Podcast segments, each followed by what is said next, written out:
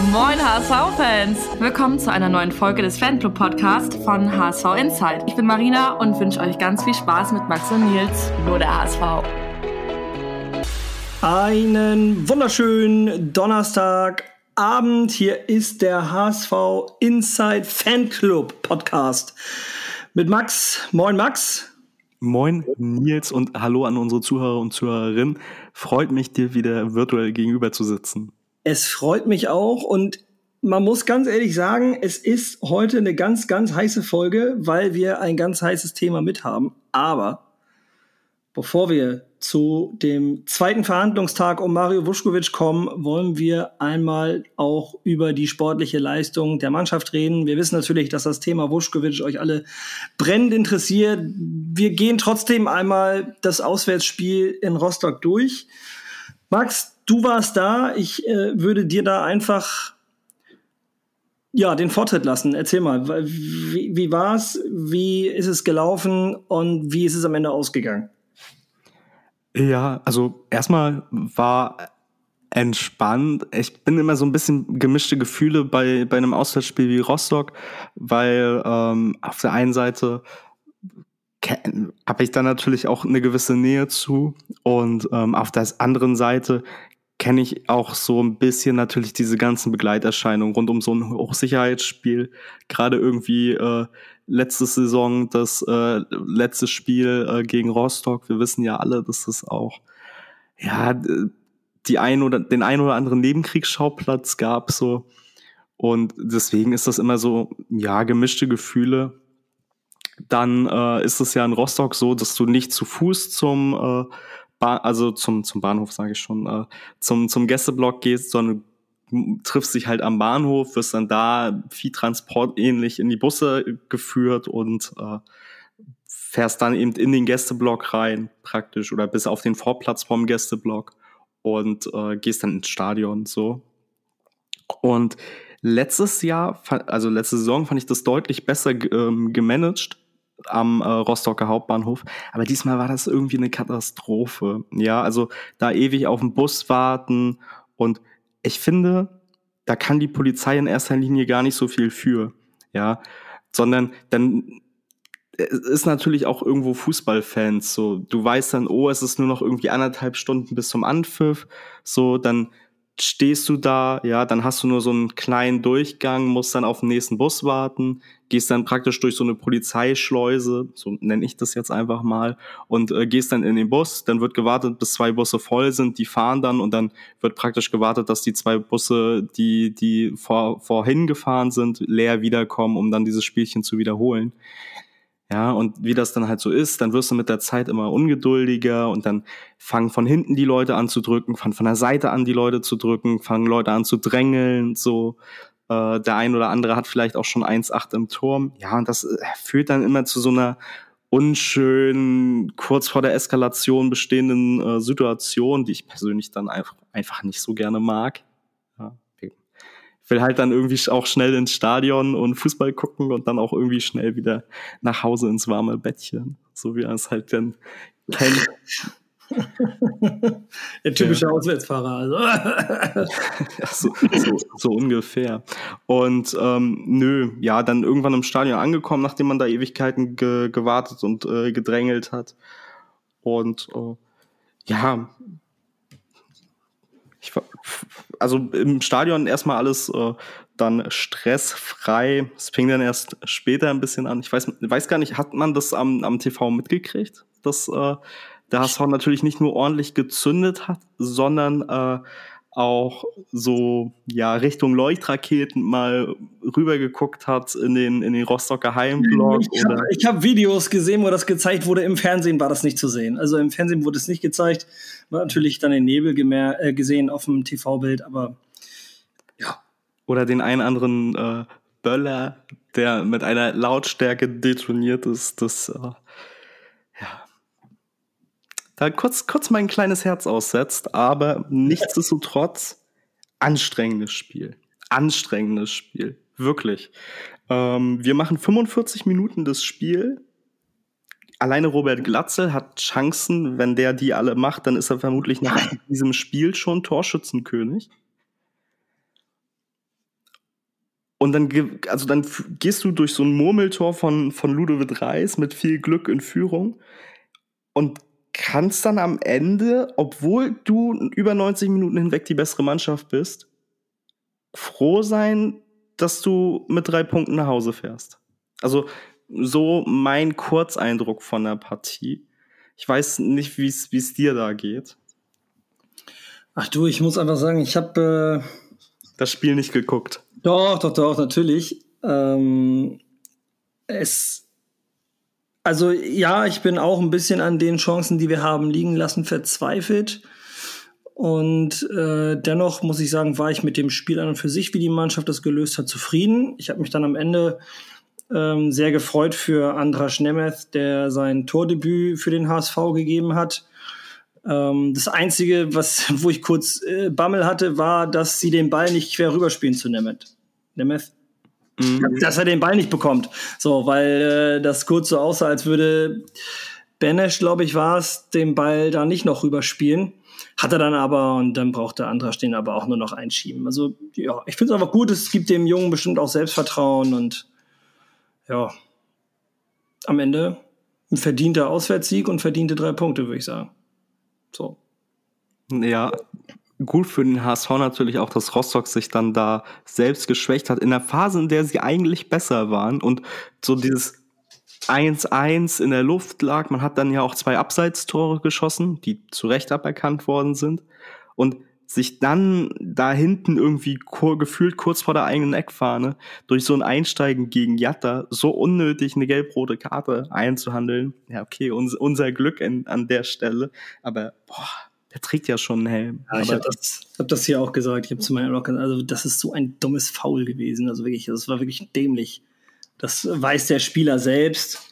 Das war maximal dämlich, das darf nicht passieren eigentlich. Gerade wenn du, also wenn du in so einer Phase bist, so dann.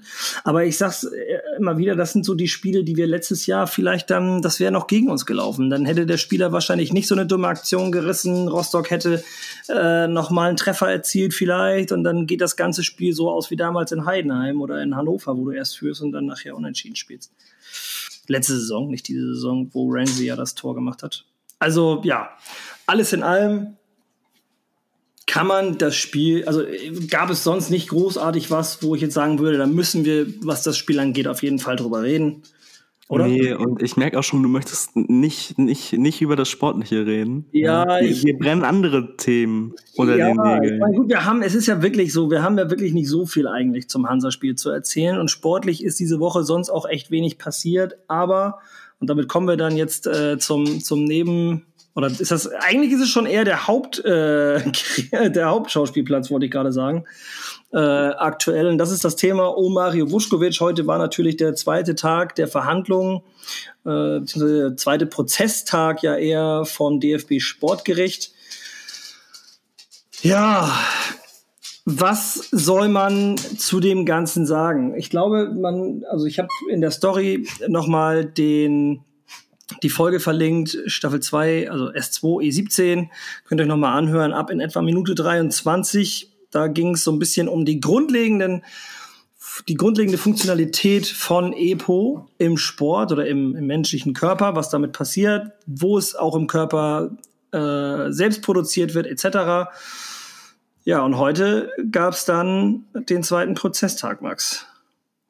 Ja, und also für mich ist in erster Linie die Überschrift, ich glaube, im Kicker stand es auch so, Urteil vertagt. Ja, also der DFB kommt schlussendlich mit seinen zwei angesetzten Verhandlungstagen nicht hin, sondern es, was heißt Dinge ans Licht gekommen? Das klingt so ein bisschen wie große Verschwörung wurde aufgedeckt, aber nee, es sind einfach im, im Rahmen des, uh, dieser Verhandlungstage nochmal Dinge angesprochen worden, wo auch der DFB sagt, hm, irgendwie ist das alles ein bisschen merkwürdig. Und äh, ich, ich sehe, der, der Nils, der, der, der ruckelt schon von der einen Seite äh, zur anderen und äh, beißt sich auf die Unterlippe. Da kann es gar nicht erwarten, sel selber zu Wort zu kommen. Und Nils, ja, dann erzähl uns doch mal, äh, was ja, heute so bei rumgekommen ist. Es geht so schlimm, so schlimm ist es gar nicht. Aber wir haben eben gerade, bevor wir angefangen haben mit der Aufnahme, auch noch mal das Thema einmal Revue passieren lassen. Ähm, ich schneide es noch mal kurz an. Also EPO ist ein Wirkstoff, der die Produktion der Erythrozyten anstößt und damit für eine bessere Transportfähigkeit des Blutes für Sauerstoff sorgt. Im Endeffekt also, sagen wir, man hat gerade ein Sauerstofflevel von 90, normalerweise hat man 99 Prozent Sauerstoffsättigung. Und wenn die Sättigung jetzt runtergeht, könnte man quasi EPO nehmen, um die Transportfähigkeit des Blutes für Sauerstoff zu erhöhen, um eben mehr Sauerstoff im Körper zu verteilen und so zum Beispiel ein bisschen die Ausdauer zu stärken. Das ist vor allem im Radsport, wo es, wo Ausdauer ein sehr, sehr wichtige, eine sehr, sehr wichtige Komponente ist, weil natürlich ein Radsportler die ganze Zeit in die Pedalen tritt und natürlich für sich selbst fährt ähm, und mit seiner eigenen Kraft und seiner eigenen Ausdauer auch fährt, ist EPO ein sehr wichtiger Stoff. So. Das mal, oder die, also die Sauerstoffsättigung ist da relativ wichtig. Im Fußball, da hatten Max und ich auch schon das Vergnügen, in der Folge so ein bisschen äh, gegenseitig Argumente auszutauschen. Äh, Im Fußball bringt EPO natürlich das Gleiche trotzdem, was den, den Körper angeht. Also man hat dann natürlich die gleiche Auswirkung, wenn man das Zeug nimmt. Nichtsdestotrotz macht es einen Verteidiger nicht schneller, es macht einen Stürmer nicht schneller, es macht jemanden körperlich nicht robuster, du kannst deswegen nicht besser grätschen oder bist deswegen schlauer und spielst eben nicht so ein dummes Foul wie der Spieler von Hansa Rostock am Wochenende. Mhm. Sagen wir, der Nils und ich sind uns uneins, ob äh, Doping im Fußball in Anführungszeichen so sinnig ist, beziehungsweise ähm, ob das Doping mit EPO im Fußball sinnig ist. Ja, aus, aus Spielersicht in Anführungszeichen, ob das dann da wirklich so einen großen Effekt gibt. Ich sage ja, der äh, werte Herr Krüger, der mir gegenüber sitzt, der ist der Ansicht, hm, naja. Ich halte Epo im Fußball tatsächlich nicht für ein großes Ding. Ich glaube, das ist, aber das ist auch jetzt nicht mehr wichtig. Ähm, jetzt umrahmen wir das noch einmal im Gesamtbild. Am 16.09. wurde bei Mario Vuskovic eine routinemäßige Urin-Doping-Kontrolle vorgenommen. Das ist völlig normal. Die NADA, die nationale Anti-Doping-Agentur, ähm, die kündigt sich nicht an. Die kommen einfach und sagen, hallo, ich bin der Typ von der NADA. Ich nehme heute bei zwei eurer Leute eine Dopingkontrolle. So.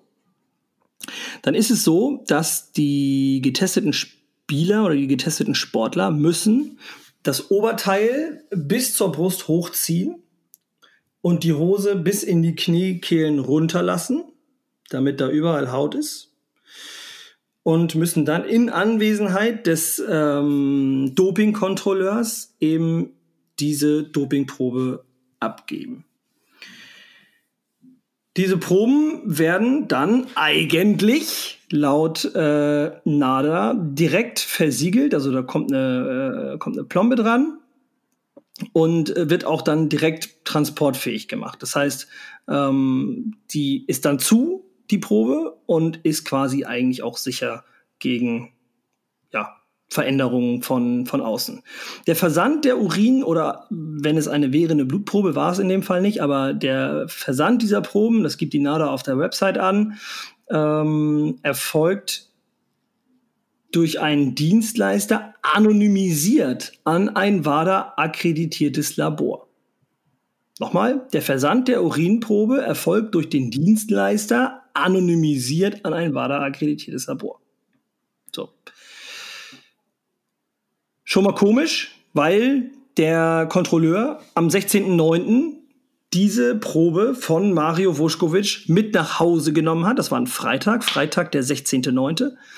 Da hat der Kontrolleur diese Probe mit nach Hause genommen und hat die im heimischen Kühlschrank gelagert, zu dem ebenfalls beispielsweise seine Frau äh, Zugriff hatte. Am Montag danach, das war der 19., der 19.9., wurde diese Probe dann von dem Kontrolleur an DHL übergeben und von DHL wiederum an das Labor in Kreischer in Sachsen überbracht, wo dann eben diese Probe auf verbotene Substanzen getestet wurde. Am 15.11., das war dann zwei Monate nach der Probe, äh, mehr oder weniger zwei Monate, also einen Tag später noch, aber zwei Monate nach der Probe, kam dann raus, dass diese Probe äh, eine verbotene Substanz angeschlagen hat, und zwar EPO. Das heißt, Maro Vuskovic wurde am 15.11. mitgeteilt nach dem HSV, dass die Probe, die Urinprobe positiv auf EPO ist. Es wird dann von der gleichen Urinprobe, also müsst ihr euch vorstellen, der Becher, in den Mario Vuskovic am 16.09. gepinkelt hat, der wird, sobald, also wenn das positiv ist, dann wird das noch einbehalten, bis das ganze Thema geklärt ist. Ist die Probe negativ, wird der Rest der Probe vernichtet. Das heißt, sie haben also das Nötige rausgenommen für die erste Probe, die war positiv auf EPO, haben dann das ganze Zeug in den Kühlschrank wieder gestellt und haben dann später im Dezember 22, nämlich Mitte Dezember 2022, diese Probe wieder rausgeholt und haben eine B-Probe gemacht. Eine B-Probe soll ausschließen, dass beispielsweise an dem Instrument, was zum Messen benutzt wird oder an was auch immer noch irgendwas war, dass das verfälscht hat. Das heißt, man nimmt diese, diesen Becher wieder raus aus dem, Kühl, aus dem Kühlschrank, nimmt äh, eine weitere bestimmte Menge vom Urin vom 16.09. aus dieser Probe raus und checkt das Ganze nochmal. Diese B-Probe war ebenfalls positiv. Jetzt muss man aber sagen, dass zwischen dem 15.11. und Mitte Dezember Mario Vuskovic nochmal mit Urin, äh, also noch Urinproben und auch Blutproben abgegeben hat. Ich glaube im Oktober, wenn ich mich jetzt nicht täusche, war das? Ah, nee, Entschuldigung, zwischen dem 16.09. natürlich. Zwischen dem 16.09. und Mitte, September, äh, Mitte Dezember hat Vuskovic noch weitere Proben abgegeben, nämlich unter anderem auch im Oktober, also sogar noch bevor der DFB ihn dann nachher am 15.11. gesperrt hat. Und diese Blut- und äh, Urinproben waren alle jeweils negativ. Wichtig ist zu wissen, dass Radsportlern früher empfohlen wurde, dass sie spätestens zwei Monate vor Wettbewerbsbeginn aufhören sollen, das Zeug nicht mehr zu nehmen, weil es sonst so lange wohl nachweisbar wäre. Dazu ist auch wichtig, dass EPO direkt in den Muskel gespritzt werden muss. Man kann das also nicht als Tabletten schlucken oder ins Essen mischen im Restaurant oder sonst irgendwas, denn das würde sofort von der Magen, vom, vom Magen einfach abgebaut werden und dann einfach entweder, also gibt ja zwei Hat Wege. Effekt. Ja, geht dann einfach Effekt. Effekt. So, das heißt, es muss in den Muskel injiziert werden. Vuskovic hatte wohl vorher bei einem der Spiele irgendwie Nackenschmerzen und hat tatsächlich Schmerzmittel gespritzt bekommen. Ähm, wobei das natürlich alles unter Kontrolle des HSV ist, dass die Ärzte, die kontrollieren das natürlich. Also er war jetzt nicht irgendwie bei einem anderen Arzt. Das heißt also, diese äh, B-Probe dann im Dezember war auch negativ, äh, positiv. So, jetzt habe ich natürlich dann irgendwann gepostet, hier, der hat das mit nach Hause genommen die Probe und da gab es viele Leute, die gesagt haben, na ja, steht auch nicht in der Verfahrensanweisung der NADA drin, dass man das nicht mit nach Hause nehmen darf, die Probe, um sie im eigenen Kühlschrank zwischenzulagern. Es war ein Freitag. Der Kontrolleur, der wird garantiert nicht erst Freitagmorgen entschieden haben, so, ach, ich fahre heute zum HSV. Natürlich wusste der HSV das nicht, dass er kommt, aber der Kontrolleur wird sich nicht erst am Freitag überlegt haben, heute fahre ich zum Hamburger SV und ich teste Mario Vuskovic und äh, Xavier Amici. Bedeutet also, wenn du am Freitag eine Probe nimmst, samstags haben alle Paketshops offen etc. Und ein Sonderdienstleister wie DHL, der eben medizinische Sachen überbringt, da kannst du noch mal ganz anders sowieso Pakete versenden. Ich finde es also komisch, dass nicht DHL beauftragt wurde, diese Probe direkt wegzubringen. Denn DHL, es gibt tatsächlich einen medizinischen Dienst von DHL, die in der Lage wären, äh, solche Sachen gekühlt und in einem gewissen Zeitraum etc. Äh, zuzustellen. Das wurde, darauf wurde verzichtet. Sondern die Probe wurde am Montag an DHL übergeben, mutmaßlich an einen normalen DHL-Paketdienst. Das ist auch ein Vorwurf von zwei Gutachtern, die der HSV jetzt mit ins Spiel gebracht hat, die halt gesagt haben, naja, unserer Auffassung nach, so wie es gelaufen ist, wurde die Kühlkette unterbrochen und äh, damit also mit einer unterbrochenen Kühlkette, wäre eben diese Probe verfälscht, denn Äh, Bakterien und Co. vermehren sich natürlich weiter, das ist ja klar. So, und dadurch kann tatsächlich, ähm, das wird überall beschrieben, auch beispielsweise ein medizinisches Labor aus Bochum, wo ich mich ein bisschen schlau gemacht habe, die gesagt haben, nee, ähm, sollte sowas unterbrochen werden, ist es tatsächlich so, dass diese Proben oft falsch positiv sind.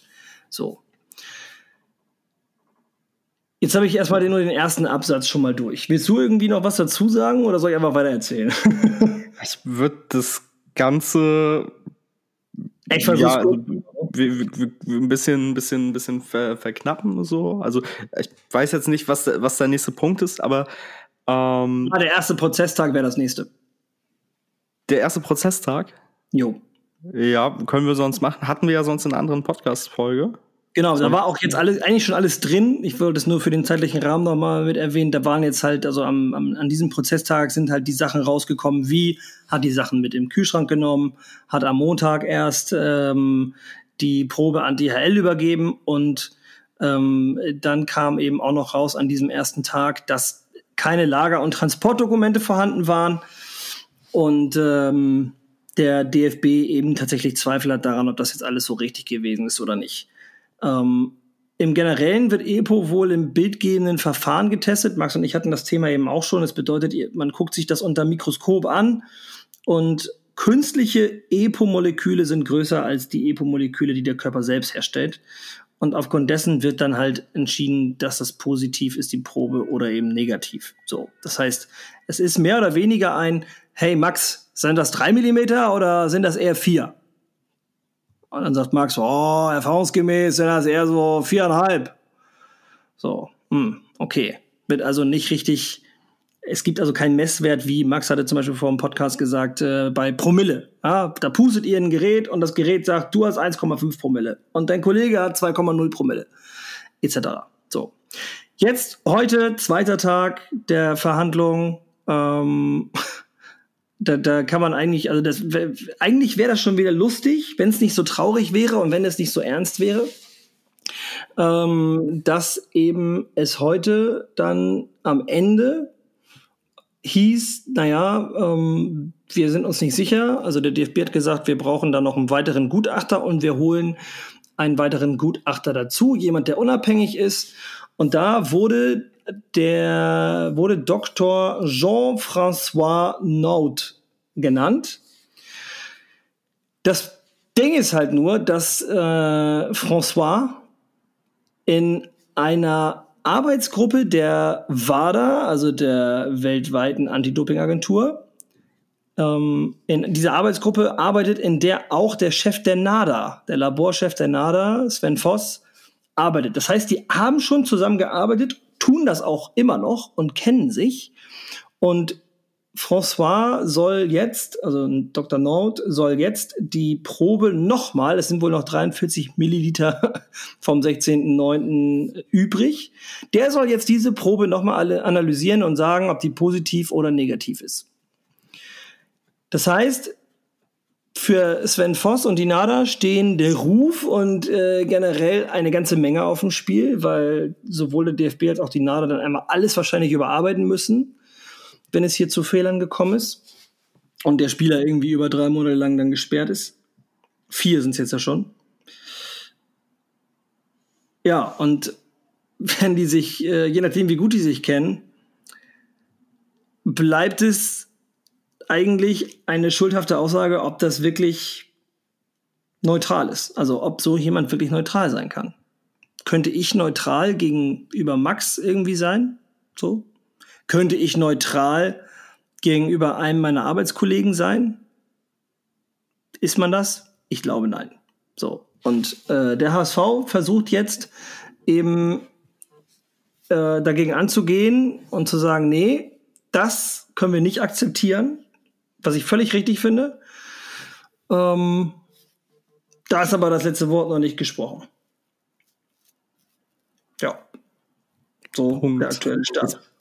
Das waren jetzt erstmal viele Informationen. Und dann jetzt hat ganz viele Informationen vom heutigen Tag noch ausgelassen. Ja, also erstmal. Ähm, ja, ich wollte dir natürlich auch noch ein bisschen was übrig lassen jetzt. Das, das, das natürlich äh, zu gütig, ja. Also es wurden vom HSV vier Gutachten unabhängig voneinander beauftragt, ähm, sich das praktisch mal anzugucken, die Ergebnisse von äh, Vuskovic. Das ist natürlich auch für den HSV relevant. So, äh, was denn da jetzt mit unserem potenziellen Spieler? Und diese vier Gutachter sind unabhängig voneinander zu dem Ergebnis gekommen, die Probe bei Mario ist negativ. Ja, und dann war da stellvertretend für, für diese vier Gutachter, ich glaube, wie, wie zwei hieß der nochmal? Also Einer waren, oder zwei waren auf ja, jeden Fall zwei, stellvertretend. Also Lorenz Hofbauer, äh, bei, ah nee, einer, Entschuldigung, Lorenz Hofbauer, Oberarzt am Uniklinikum in Dresden. Das ist einer dieser Gutachter und der hat halt vor Gericht gesagt, dass so wie er das jetzt erzählt bekommen hat, die Faktenlage war die Kühlkette beim Transport unterbrochen und äh, es wurde auch zu viel Urin entnommen wohl und ähm, dadurch wurde die Probe verändert. Ja, es ist generell auch wild. Also ich, wir, wir werden jetzt so ein bisschen springen, deswegen versuchen wir alles auch deutlich zu erzählen, dass ihr folgen könnt. Ansonsten immer einfach gerne nochmal die Podcast-Folge anhören. Da freuen wir uns dann auch drüber. Ähm, ist ja schon, diese, diese Probe wurde natürlich nach dem Training entnommen. Und sowohl ähm, der Xav als auch äh, der Mario konnten beim ersten Mal nicht genug Wasser lassen. Normalerweise ist das ja so, dass diese Probe in einem Rutsch abgegeben wird, aber da beide nach dem Training dann eben auch ein bisschen Flüssigkeitsmangel hatten, konnten sie nicht in einem Zug diesen Becher füllen und äh, mussten dann warten. Ich glaube, Amici war vor Mario dann fertig. Und Mario hat dann irgendwie nochmal 20 Minuten gebraucht oder eine Viertelstunde gebraucht, dass er auch seinen Becher äh, füllt. Alleine das ist schon untypisch. Ich weiß nicht, bin ich so tief im Doping. Kontrollen drin, Katze. Ähm, und äh, ja, deswegen weiß ich nicht, ob das nicht schon so, so ein Anzeichen wäre, dass man sagt, so, okay, man versucht, man kündigt sich vielleicht noch einen weiteren Tag mal nicht an und kommt dann vorbei. Ja. Mhm. Allein schon irgendwie dieses, dieses Verfahren, das ist so, ja, ich habe da jetzt Gedanken im Kopf zu, ich glaube, die kann ich hier im Podcast nicht sagen, aber also schon sehr untypisch. Also, weiß ich nicht, finde ich komisch. Es war wohl auch so, dass tatsächlich ja viele der Sachen auf Deutsch waren und Mario ähm, wohl auch einige der Begriffe gar nicht verstanden hat. Ähm, das gehört dann natürlich noch mit zu. Also es konnte da anscheinend nicht auf Englisch oder auf äh, in seiner Heimatsprache zumindest dann irgendwie ähm, darge dargelegt werden, um das eben für ihn auch transparent dann rüberzubringen, was Phase ist.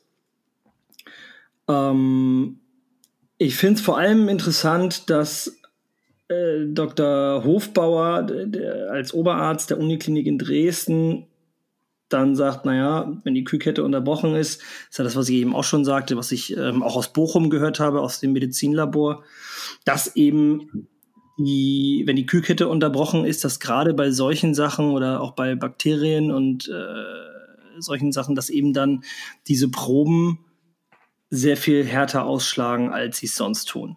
So. Und ähm, das an und für sich finde ich schon interessant. Der Institutsleiter, also der, der Sven Voss, hat dann gesagt, er würde äh, bei der Bildbearbeitung seien keine Fehler unterlaufen und das wäre alles richtig so und er würde das wieder so bewerten und jetzt soll halt ein Arbeitskollege von ihm das nochmal erneut tun und das finde ich ist einfach eine Farce. Das ist an und für sich schon eine Beleidigung, sage ich ganz ehrlich, weil wenn da jemand Fehler gemacht hat, das kann ja passieren, so, aber dann sollen die das jetzt sagen und sollen nicht versuchen, sich noch weiter reinzureiten. Das ist wie als hätte, also wie VW, die dann gesagt haben, nee, nee, diese, also das ist alles richtig so, das ist alles in Ordnung, da haben wir nichts gemacht. Mhm, klar, wem wollt ihr den Scheiß denn erzählen?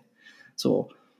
Ja, also. Da, dazu kommen äh, zwei Sachen, also wie du schon sagst, so Fehler können passieren, ja, meine Güte. Und es wäre ja auch nichts dabei zu sagen, so, ey, ist irgendwie komisch alles und äh, ja, lass uns vielleicht noch mal gar nicht eine neue Probe, aber scheinbar ist die Beweislast nicht so, dass man sagt, okay, das, die haben alles richtig gemacht, äh, Mario ist positiv und ja, dann funktioniert das nicht so. Vielleicht ist das auch gut, dass es dieses Verfahren jetzt gibt, einfach um so Strukturen, die halt einfach da sind, so ein bisschen aufzubrechen, weil so das, das, das Verfahren finde ich an sich sehr fehlerlastig. Grundsätzlich unabhängig von diesem Fall.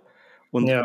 wir hatten ja schon dann eben auch im Vorfeld das Gespräch einfach zu sagen, okay, der Körper produziert das ja auch in gewisser Weise an sich selbst und dann einfach zu sagen, wir haben keinen kleinsten gemeinsamen Nenner, wo wir sagen, okay, das ist irgendwie eine Toleranz, das ist vielleicht auch etwas, was dann aufgrund von krankheitsbedingten Faktoren sich irgendwie erhöhen kann in einem gewissen Rahmen, sondern dass man dann auch per bildgebendem Verfahren dann einfach sagt so, ja, könnte sein, ist so, ist alles komisch. Dazu aber den Fakt will ich gar nicht so hochhängen, berichtet die Bild-Zeitung davon, dass das NADA-Labor in Kreischer schon mal vor äh, acht Jahren oder so, 2016, in einem EPO-Fall falsch lag. Ja, damals ging es um einen tschechischen Triathleten, der falsch positiv war, der dann vor einen äh, internationalen äh, Sportgerichtshof gezogen ist und äh, mit Analyseergebnissen und dann freigesprochen wurde. Und da ist unter anderem dieser John Nissenmeyer, der Gutachter, der vom HSV beauftragt wurde, auch eine wichtige Schlüsselrolle gewesen.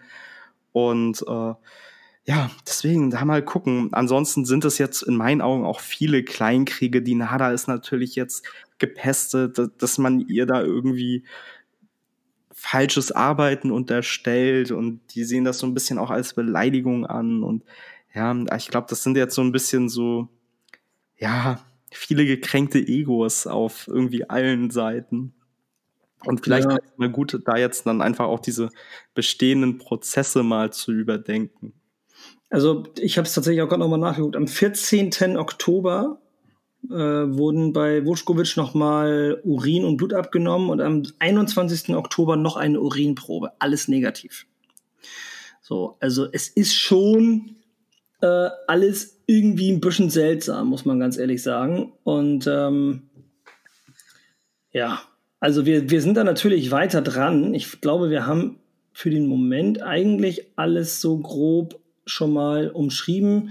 Klar, der HSV macht sich jetzt Sorgen wegen, ähm, also in Anführungsstrichen, Sorgen wegen der Vernetzung der zwischen Dr. Sven Voss, dem Chef, dem Laborchef der NADA und Jean-François Nord, dem, mit dem er zusammen in der EPO-Arbeitsgruppe der WADA, der Welt-Anti-Doping-Agentur, arbeitet.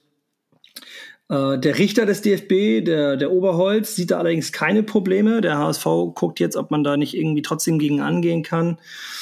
Und was man auf jeden Fall schon mal sieht, ist, dass der HSV und auch die Anwälte von Wuschkowitsch da wirklich sehr gut vorbereitet sind, was die anderen Gutachten angeht. Und ich denke, jetzt pauschal zu sagen, auch wenn man vielleicht den HSV hasst oder scheiße findet, ähm, also Außenstehende, die nichts mit dem HSV zu tun haben, die am Anfang überall kommentiert haben, oh, da muss sofort für alles gesperrt werden, HSV sofort Zwangsabstieg, naja, also ihr wisst schon, was ich meine, ne? diese ganzen Idioten, die dann immer solche Sachen kommentieren. Ähm, spätestens nach der Verhandlung letzte Woche und vor allem aber auch nach der heute und mit der Tatsache, dass der DFB einen dritten Tag angesetzt hat auch noch, ähm, wird, glaube ich, klar, dass da was im Busch ist und dass da was nicht richtig funktioniert und dass da irgendwas auch nicht stimmen kann. Denn der HSV hat einfach die Proben, die Bilder, die kannst du ja weiterschicken dann auch sogar. Also es ist ja nicht mal so, dass das dann weg ist, sondern es sind anscheinend ja Bilder dann gemacht worden von den auffälligen Bereichen, wo die gesagt haben, ja, hier, da ist EPO vorhanden. Und das wurde jetzt vier anderen Gutachtern gezeigt, unabhängig voneinander. Diese Bilder und alle Gutachter sagen, ich würde sagen, ist negativ. Und einer davon hat vor acht Jahren schon mal aufgedeckt, dass das Unternehmen, das jetzt die Tests gemacht hat und gesagt hat, Wuschkowitsch wäre positiv, dass die 2016 schon mal falsch, äh, falsch lagen und der damals angeklagte Sportler sogar bis zum internationalen Sportgerichtshof gehen musste, um das zu widerlegen. Also alles in allem finde ich das sehr weird und ja, es ist anstrengend. Es ist auch echt, äh, es ist echt auch anstrengend und es ist nervig. Es ist. Ich meine, da wird mit dem äh, mit der Karriere eines 21 ein, eines 21 Jahre alten Fußballers gespielt, der da überhaupt nichts für kann, wahrscheinlich. So und also klar, wenn er, wenn er, wenn er wirklich gedopt hätte, dann soll er dafür bestraft werden, natürlich. So wie äh, übrigens ja dann, dann haben wir gar nicht drüber gesprochen, Dompe und Mikkel Broncy für äh, irgendeine Scheiße, die sie mit den Autos verzapfen, natürlich ganz normal bestraft werden müssen. Wobei auch da Leute kommentiert haben, der gehört jetzt fünf Jahre in den Knast und äh, muss beim HSV suspendiert werden. Habe ich auch gelesen und immer wird das begründet also, mit Vorbildfunktion. Ich denke so, ja, also Vorbild, man kann das auch schon ein bisschen, sind wir nicht alle Vorbilder und äh, wenn, so. wenn er nicht Auto fahren kann, ja, dann also das nur weil er Fußballer ist, heißt nicht, dass er Auto fahren kann. Und nur weil Max Verstappen Formel 1 Weltmeister geworden ist, heißt noch lange nicht, dass der irgendwie gut PKW fährt oder dass der gut das weiß ich machen kann. Ja, und das Ding bei sagen, der, der, der soll fünf Jahre jetzt im Knast deswegen, nur weil er vielleicht kein Auto fahren kann. Ja, ich weiß, er ist dann abgehauen von der Unfallstelle. Jetzt driften wir gerade aber auch ab. Er ist dann von der Unfallstelle abgehauen, aber sprich mal mit der Polizei oder mit Rettungsdienstleuten. Weißt du, wie oft sowas tatsächlich passiert, weil die Leute unter Schock stehen? Das ist nicht unnormal. So. Ja, trotzdem macht man das nicht. Und also ich finde ah, das richtig, aber ich finde, dass, dass er in die Bushaltestelle gecrashed ist und so, das finde ich, was heißt halb so schlimm? Aber so, da ist kein Mensch zu Schaden gekommen. Er ist scheinbar nicht zu Schaden gekommen, sondern hat nur eine leichte Verletzung an der Hand. Jeder, der vielleicht diese Aufnahme von der Bushaltestelle und dem Auto gesehen hat, also hat vielleicht eine Ahnung, was, was auch Dompe in der Situation für Schutzengel gehabt haben muss, weil das hätte deutlich schlimmer ausgehen können. So, es ist grundsätzlich kein Mensch direkt zu Schaden gekommen und ja, deswegen muss man das jetzt auch nicht so hochhängen und da irgendwie zu, zu sagen, Vorbildfunktion. Vielleicht würde ich das als Vater anders sehen, als Dad, aber ähm, an sich finde ich, ja, meine Güte, ist auch nur ein Mensch, macht auch Fehler. Dass er da von der Unfallstelle abgehauen ist, uncooler, also noch ein bisschen uncooler als das, der Autounfall, so, aber meine Güte, auch hier nichts passiert. So hat mit den HSV-Verantwortlichen geredet und den glaubhaft äh, versichert, dass es irgendwie kein Rennen war oder so. Ja, meine Güte, wenn du ja, ich PS unterm Hintern hast. Ey, mein Gott, ich habe neulich auch das Auto von meiner Freundin eingeparkt hier, weil sie die Sachen hochgebracht hat. Ich habe gesagt, komm, geh du mal hoch, kannst oben bleiben. Ich bringe jetzt die letzte Kiste mit und stell das Auto auf den Parkplatz. Und das ist jetzt seit zwei Wochen mit Vollkaskoschaden in der Werkstatt, oder? Nee, ganz so schlimm ist nicht. Aber ich habe auch kurz einmal zu doll aufs Gas gedrückt und äh, hätte ich da hätte ich nicht reagiert oder hätte da jemand anders gestanden, dann wäre ich dem auch voll reingekachelt und das beim Rückwärtsfahren. Aber das war auch, weil ich den Sitz nicht verstellen wollte, weil sie wesentlich kleiner ist als ich. Ich, ich wollte den Sitz nicht verstellen, weil ich nett sein wollte. Und dadurch saß ich halt total komisch in dem scheiß Auto. Hab halt ein bisschen mich verschätzt. Aber da ist nichts passiert. So, also äh, ja, nochmal kurz zu Mario zurück. Äh, der dritte Verhandlungstag ist ja schon angesetzt, ist am 10.3. Und das ist was, worüber ich nochmal mit dir reden will, weil das ist in einem Monat. Und die Dopingprobe von Vuskovic, die hat, die erste, die hat zwei Monate gebraucht. Also 50 Prozent schneller jetzt die Probe. Auf einmal. Denn der Naude, der, der, der Franzose da, der soll ja die ganze Probe nochmal neu checken. Das ist jetzt nochmal eine dritte, also das, das wird jetzt praktisch nochmal resettet und äh, das ist jetzt dann praktisch eine C-Probe, wenn man das so nennen möchte. Und äh, ja, also jetzt hat das Ganze natürlich auch eine andere Priorität. Die werden ja vermutlich im Labor sonst auch nach Eingang irgendwie dann analysiert und die werden vermutlich ja nicht gleich am, am Tag, wo sie ins Labor kommen, analysiert, sondern kommen dann dort erstmal in den Kühlschrank und werden dann praktisch, wenn die an der Reihe sind, so stelle ich mir das zumindest vor, analysiert. Und dann kann das halt auch mal dauern, weil du hast ja erstmal keine Priorität da irgendwie. So, keine Ahnung. Aber das ist jetzt auch einfach nur so dahin gedacht von mir. Da gucke ich auf jeden Fall nochmal, ob ich da nochmal was finde, wie das irgendwie also wie das abläuft, da machen, machen wir uns auf jeden Fall nochmal schlau. Also Angaben bis hierhin ohne Gewehr. Genau, ich wollte tatsächlich, ich habe es heute nicht geschafft, aber ich werde es mal probieren morgen, ähm, zwei, drei andere zertifizierte Labore telefonisch zu erreichen, um da tatsächlich das mal abzufragen. So, denn äh, mir kommt das alles sehr, sehr spanisch vor und ähm, wir alle, ähm, vor allem natürlich auch, also wir mit unserer Reichweite, aber auch ihr, jeder, der das hört, kann durch das Teilen dieser Beiträge, wo es um diesen ähm, neuen, äh, mutmaßlich unabhängigen Gutachter, der aber nicht unabhängig sein kann, weil er mit dem Chef de Nada zusammenarbeitet, ähm, alles, was ihr davon teilt, kann dem HSV nur helfen. Denn desto größer die mediale Aufmerksamkeit darauf ist, desto deutlicher wird, dass es unfair ist. Also wenn man das ganz nüchtern betrachtet, kann man das ja auf jeden Verein äh, abwälzen, die Story, indem man nämlich einfach die Namen weglässt. So, und wenn sich jetzt mal jemand vom FC St. Pauli oder von Bremen oder von Bayern oder von mir aus auch von Leipzig sich vorstellt, dass äh, ein Spieler getestet wird bei einer Routinekontrolle. Zwei Monate später heißt es, der ist positiv auf EPO. Dann geht das Ganze vor Gericht. Und dann kommt raus, vor Gericht, dass es keine Lager- und keine Transportprotokolle gibt, dass der Dopingkontrolleur diese Probe mit nach Hause genommen hat, um sie im eigenen Kühlschrank zu lagern. Selbst wenn das da alles, äh, wenn der Kühlschrank die richtige Temperatur gehabt hat, wer verspricht denn, dass der Kontrolleur die Probe nicht geöffnet hat, verfälscht und wieder geschlossen hat. Denn wenn jemand eine Plombe hat, um das zu verschließen, dann ein Kontrolleur, denn er tut es sonst im Stadion, nachdem der äh, Sportler in, der, in den Becher gepinkelt hat, verschließt er die Probe auch mit einer Plombe. So, und dann übergibt er am Montag das Paket an DHL, lässt das ins Labor schicken und dann kommen nachher am Ende noch vier Gutachter, andere Gutachter, die sagen, also für uns ist es negativ, während zwei aus dem gleichen Labor sagen, ist äh, Quatsch, vier sagen, ist negativ, zwei aus dem äh, gleichen Labor sagen, ist positiv und ein dritter, der angeblich unabhängig sein soll, der aber mit den anderen beiden schon zusammengearbeitet hat, der soll jetzt bestätigen, ob positiv oder negativ. Also, das muss man sich mal vorstellen. Als Fußballfan passiert das in deinem eigenen Verein oder generell als Sportler. Es kann ja auch ein Handballer sein. Es kann, von mir aus kann das ein NBA-Star sein. ist scheißegal. Es lässt sich auf alle Sportarten, wo es einen Verein gibt und ein Mannschaftssport betrieben wird, abwälzen.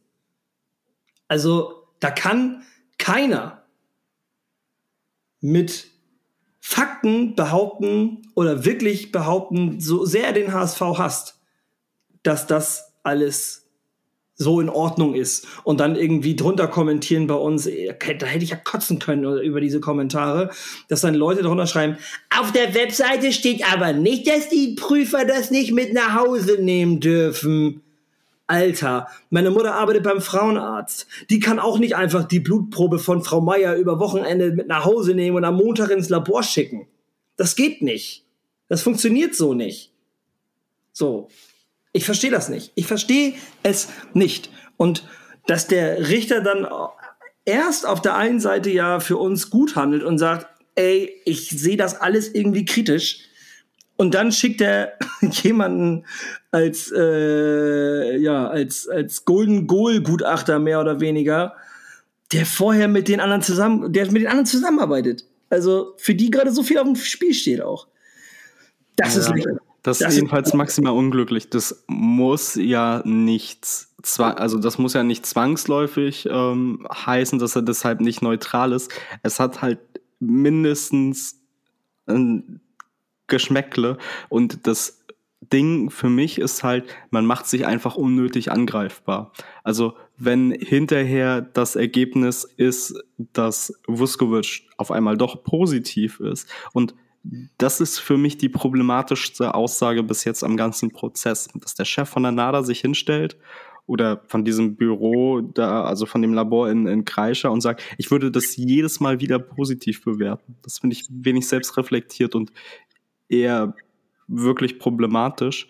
Aber ähm, wenn jetzt, wie gesagt, in, in dieser C-Probe doch gesagt wird, okay, Marius äh, positiv, ist doch positiv, dann macht man sich einfach unnötig angreifbar und verliert an Glaubwürdigkeit. Weil dann natürlich der HSV sagt, hm, aber guckt mal hier, das ist irgendwie einer von euren Buddies. Partnern so. Ja. Äh, ist strategisch einfach unklug. Ja, wenn jetzt rauskommen würde, okay, die Probe ist negativ, kräht da vermutlich kein Hahn nach.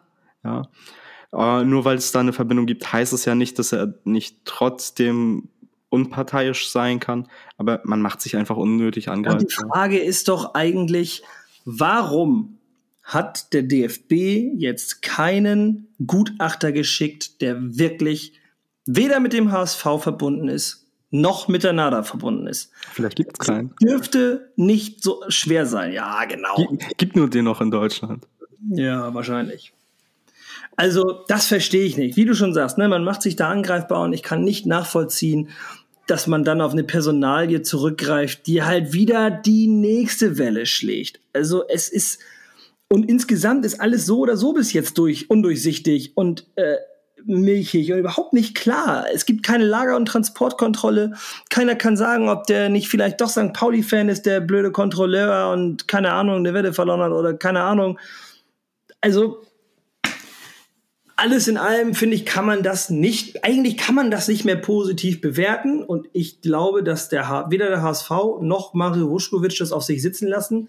Gehen wir davon aus, dass, das, dass die Probe nachher sagen wir mal, positiv bestätigt wird von dem Typen, dann klar, wie du sagtest, wird der HSV gegen angehen. Und ich äh, bin mir sicher inzwischen, dass Mario Vuskovic da auch weiter gegen angehen wird, sollte das weiterhin positiv sein. Denn diesen DNA-Vergleich, den er angeboten hat, weil er gesagt hat, ich habe nichts genommen, ich gebe euch meine DNA, ihr könnt es abgleichen. Das wurde vom DFB weiterhin abgelehnt. Also das wurde bis jetzt immer noch nicht gemacht. Und der Vergleich war vielleicht ein bisschen hart. Aber wenn ich Verdächtiger, einen Verdächtigen habe in einem Mordfall und der Verdächtige sagt zu mir, ich gebe dir meine DNA, ich habe niemanden umgebracht, so, und ich habe aber DNA gefunden an irgendeinem Opfer und ich gleiche das dann nicht ab. So, also diese Person, die beschuldigt ist, will mir helfen bei der Aufklärung und ich sage, nee, will ich nicht. Das würde doch keiner machen. So, und hier Außer ist es auch, hier ist, hier ist genau, Hier ist natürlich jetzt kein Mord passiert, aber nichtsdestotrotz will Mario Vuskovic in diesem Fall um Aufklärung, äh, also bei der Aufklärung helfen und will dafür auch eine DNA-Probe abgeben. Und wenn du wirklich was genommen hast und du pinkelst in so einen Becher, dann bietest du von dir aus nicht eine DNA-Probe an, die dich zweifelsfrei eines Dopings überführen würde dann. So, also wenn du sagst, ich stütze mich voll auf die DNA und ich habe nichts genommen, das kann ich mir nicht vorstellen, dass man diesen Weg gehen würde. Das wäre eigentlich einfach nur dumm. Und der macht das ja alleine, der spricht ja mit seinen Anwälten. Ich meine, der ist mit drei Anwälten da. Also das. Äh das Verfahrensprotokoll gibt es halt nicht her, deswegen muss die WADA das nicht machen. Die NADA, sorry. Ähm, ja, und dann machen die das nicht. So, also kann man gut finden, kann man nicht gut finden. Ich finde, das ist jetzt erstmal kein großer Aufreger. Es ist vielleicht auch wieder so maximal unglücklich. Ähm, ja, es geht ja darum, dass jemand bei der Aufklärung helfen will und dass ihm das verwehrt wird, ne? So, darum geht es einfach. Ich habe auf jeden Fall Respekt für den Mario, dass er da auch ähm, so krass auf seine Unschuld äh, plädiert. In meinen Augen immer mehr zu Recht und äh, dass wir da einfach dann äh, dem Jungen hoffentlich schnellstmöglich wieder auf dem Platz sehen. Hast du noch was, Nils? Ich habe auf jeden Fall noch einen interessanten Zeit-Fun-Fact äh, zum Ende des Podcasts. Oh, nee, also äh, tatsächlich äh, beschäftigt mich das Thema sehr, weil ich es auch durchaus interessant finde. Und ähm, ich werde jetzt da definitiv noch mal gucken, dass wir da noch mal ein paar weitere Infos bekommen von immerhin Laboren vielleicht oder so, um da noch mal Infos aus anderer, von anderen Blickwinkeln zu beleuchten. Das posten wir dann auch sicherlich die nächsten Tage. Ist jetzt ein bisschen Zeit bis zum 10.3., zum dritten Tag, Verhandlungstag. Und ähm, wir werden das auch noch mal als neutrale Geschichte aufschreiben, um allen Fußballfans die Möglichkeit zu geben, sich in diese Situation hineinzuversetzen und ähm, wirklich zu schauen, wenn mir die Geschichte hier bei meinem Verein passieren würde, wie würde ich das finden? Und äh, wie würde ich es finden, wenn es beim HSV passiert? So, und da bin ich mal gespannt. Ich hoffe, dass dieser Beitrag dann ein paar Leute erreicht von anderen Vereinen.